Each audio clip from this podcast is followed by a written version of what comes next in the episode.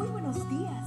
Gracias por estar con nosotros en este bendecido día. Ven y juntos aprendamos y realicemos el estudio de nuestro matinal titulado Nuestro maravilloso Dios. Sean bienvenidos. 21 de octubre. Encuentro en Sicar. Juan capítulo 4, versículo 4. Le era necesario pasar por Samaria. Para el viajero que quería ir de Judea a Galilea, la ruta más corta era a través de Samaria. Pero a ningún judío respetable se le ocurría hacer tal cosa. En cambio, prefería dar un largo rodeo por el valle del Jordán. ¿Por qué semejante esfuerzo? Es que los judíos y los samaritanos eran acérrimos enemigos y en cuanto les era posible evitaban todo trato unos con otros. Sin embargo, cuando Jesús tuvo que viajar desde Judea hasta Galilea, usó la ruta que ningún estricto fariseo tomaría. ¿Por qué? Porque a él le era necesario pasar por Samaria. Específicamente, tenía que llegar a Sicar, donde alrededor del mediodía una mujer acudía regularmente a sacar agua del pozo de Jacob. Dice la escritura que eran casi las doce del día cuando se produjo el encuentro. Dame de beber, le dice Jesús. ¿Y cómo es que tú, que eres judío, me pides de beber a mí, que soy samaritana? Ella se sorprende, y con razón, porque él, siendo judío, le pide de beber a una samaritana. ¿Qué tal si supiera que quien le habla no es cualquier judío, sino nada menos que el Salvador del mundo? ¿Y qué tal si supiera que precisamente para revelárselo a ella, él viajó hasta allí?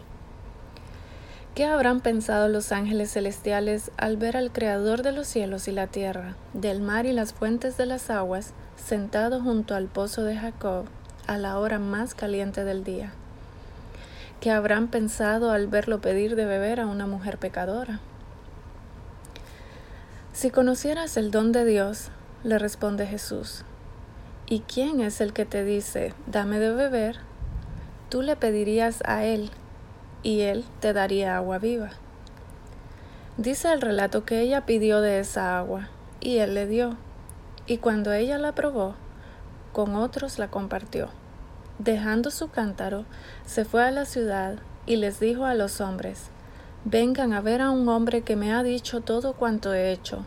¿No será este el Cristo? Entonces ellos salieron de la ciudad y fueron a donde estaba Jesús.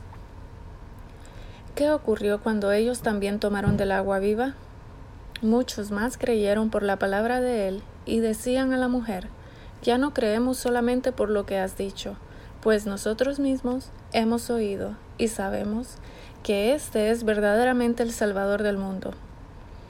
Ahora entendemos por qué Jesús tenía que pasar por Samaria y también entendemos otra cosa, que no hay nada que nuestro maravilloso Dios no esté dispuesto a hacer con tal de salvarnos. Oremos. Gracias bendito Jesús, porque dejaste tu trono y moriste en la cruz y todo por amor a nosotros. Ayúdanos a compartir hoy del agua de vida que brota para vida eterna. En el nombre de Cristo Jesús. Amén.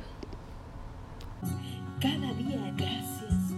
Gracias Dios por darnos la tranquilidad necesaria para enfrentar los retos, alegrías y dificultades de este nuevo amanecer. Porque el Señor tu Dios está contigo. Como guerrero victorioso se deleitará en ti. Con gozo te